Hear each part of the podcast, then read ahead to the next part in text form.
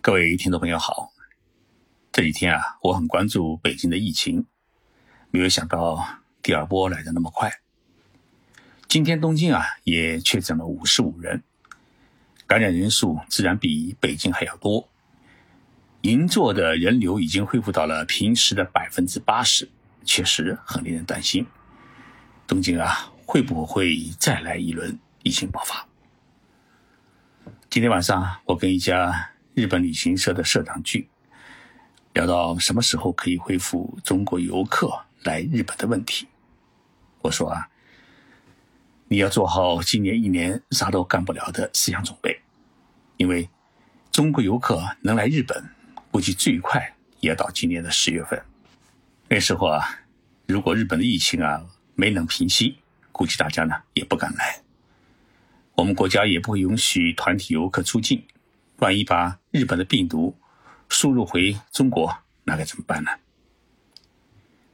但是日本的疫情呢？现在全国每一天大概是新增几十个人。日本内阁官方长官菅义伟先生啊，他今天在记者会上面说，即使东京一天出现了几十个人的感染者，日本政府也不会提高东京的封锁的措施。表示出了日本准备与病毒共存的决心，也就是说，你消灭不了它，也根本不知道它躲在哪里，那就与它相处。我们该干嘛就要干嘛，只要是勤戴口罩、勤洗手，尽量避免与别人的亲密接触就行。今天节目我们不聊日本的疫情，来聊聊后安倍时代，分析一下日本的下一届首相。会是谁？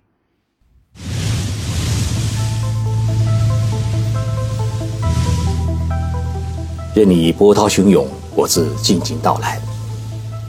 静说日本，冷静才能说出真相。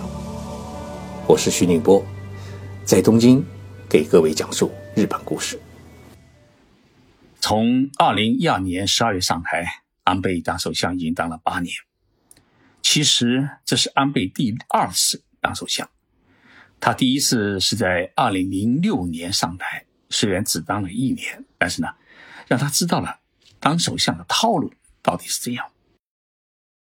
不管世界如何评价安倍和他的执政业绩，他能够在自由复杂的日本政坛能够稳坐首相宝座这么多年，能成为日本从明治维新以来在任时间最长的首相。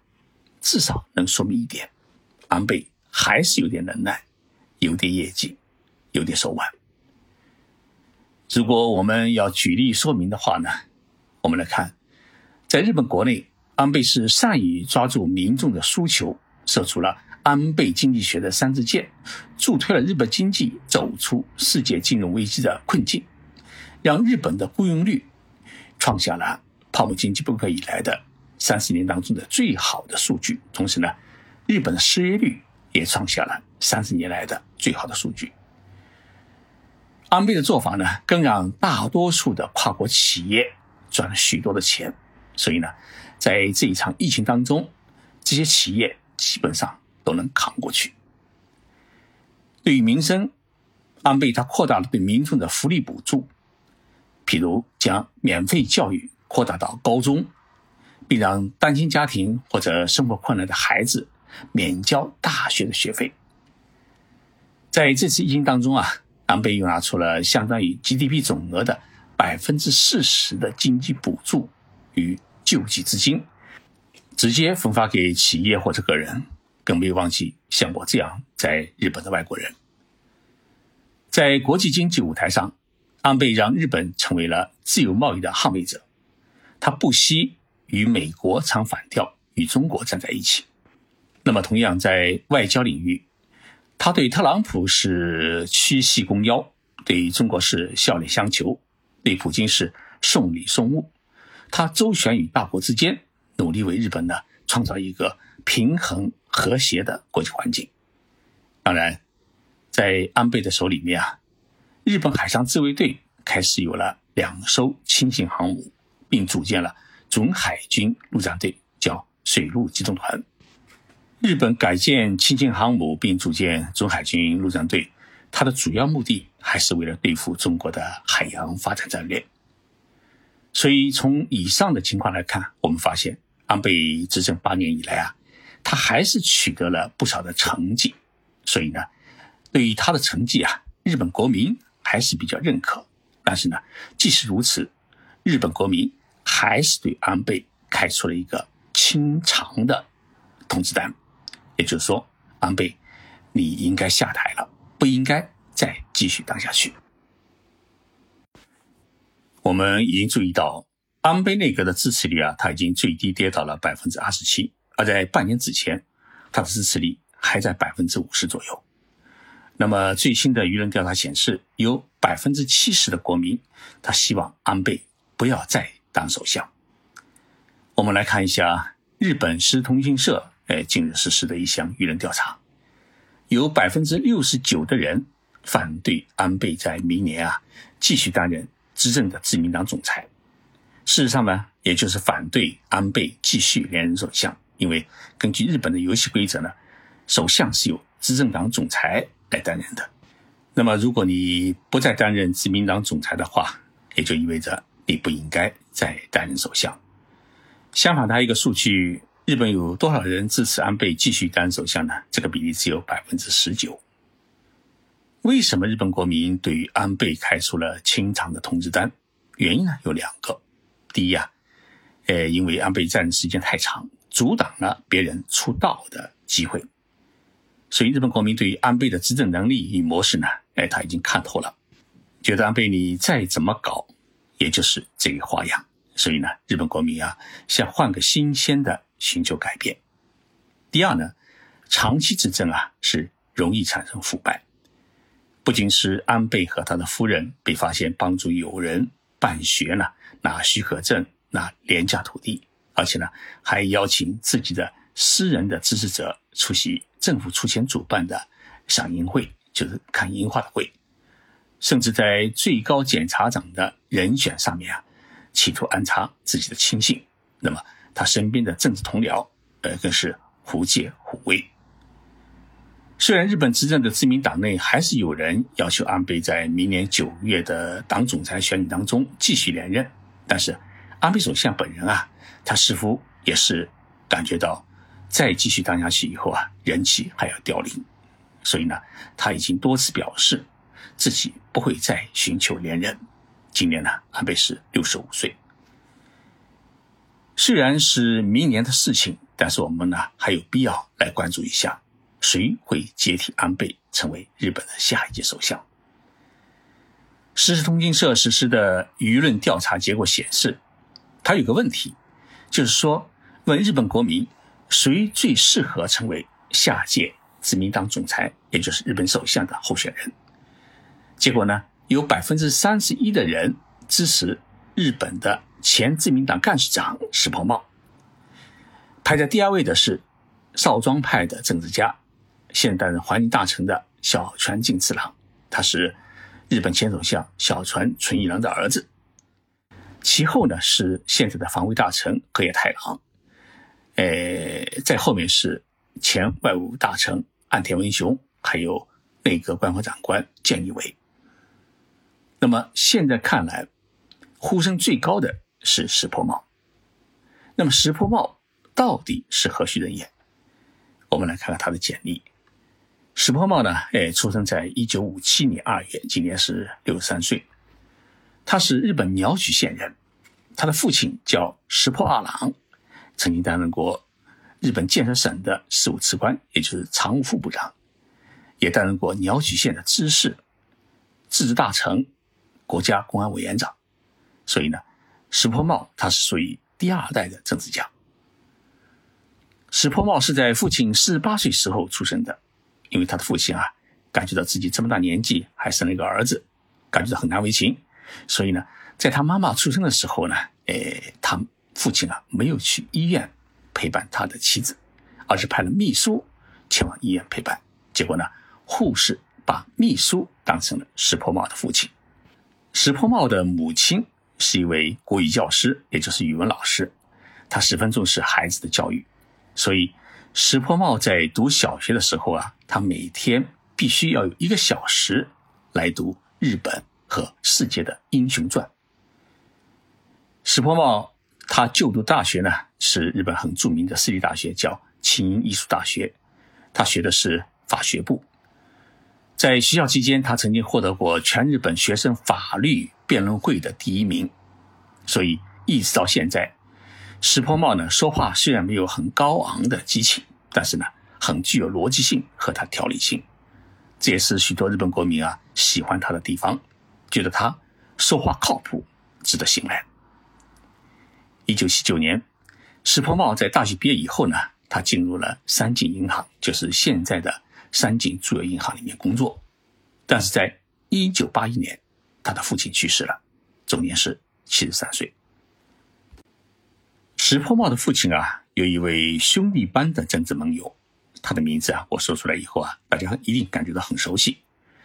这位盟友的名字叫田中角荣。一九七二年，田中角荣访问中国，与周恩来总理一起啊，也恢复了中日邦交正常化。在当时的日本政坛，田中角荣啊，绝对是一位重量级的政治家。所以在田中的游说之下，石破茂呢持续了银行的工作，成为田中前首相领导的政治派阀组织——呃莫要会俱乐部的一个事务局的秘书，开始步入日本的政坛。那么田中角荣也就成了石破茂的政治恩师。一九八六年。二十八岁的石破茂参加中原大选，成为全国最年轻的国会议员。而那个时候，安倍在干嘛呢？安倍还没有成为国会议员，他只是他父亲的秘书。因为安倍比石破茂是晚了整整六年才当选为国会议员，所以石破茂的出道要比安倍来得早。但是呢，运气没有安倍那么好。石破茂成为众议院议员之后啊，在此后的每一次的众议院大选当中，石破茂是连选连任，到现在为止，他已经当了整整三十四年的国会议员，属于超级资深的政治家。那么，石破茂的政治人生，他可以分成三大块。石破茂最初啊，他是主攻农林水产领域，两次担任农林水产省的政务官。在日本的农林水产界呢，他培养了许多的亲信和人脉。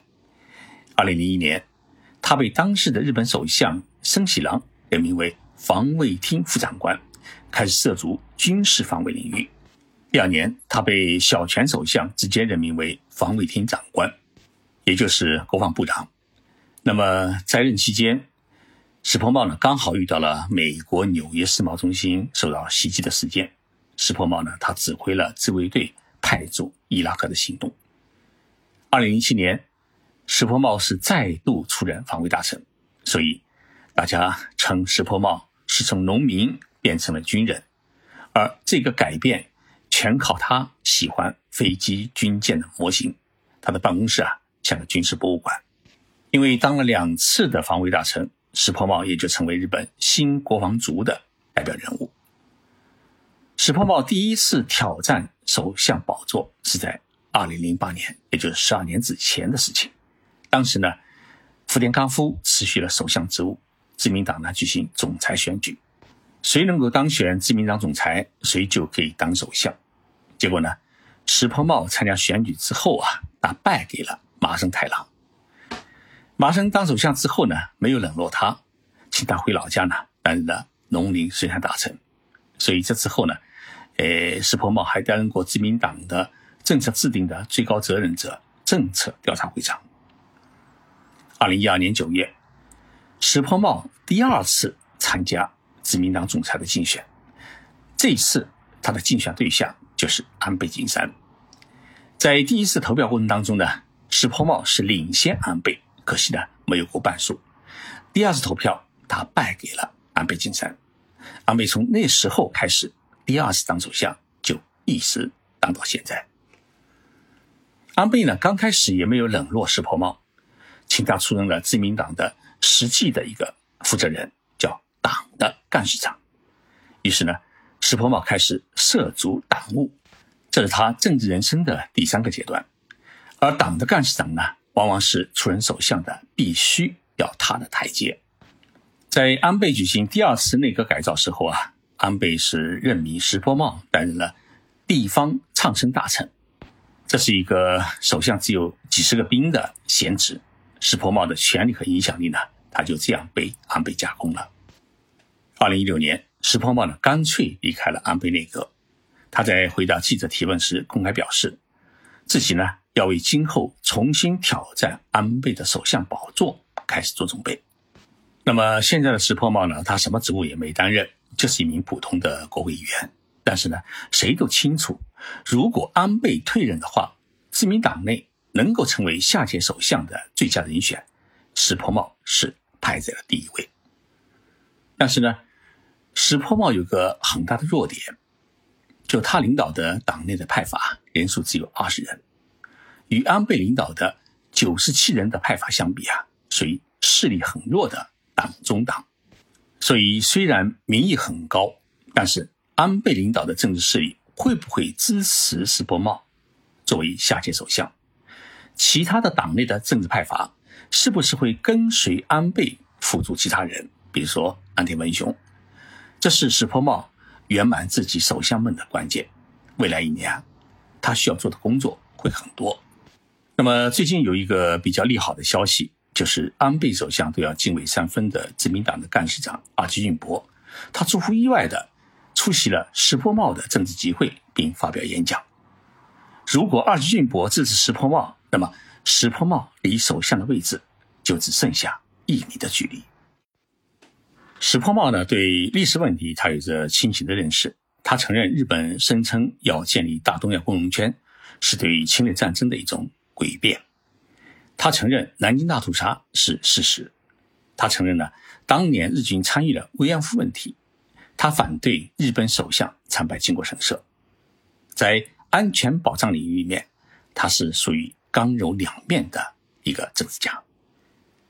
大家一定很关心石破茂与中国的关系。用一句话来说，关系是很不错。他对于中国的政策，大多数呢是保持了理解与合作的态度。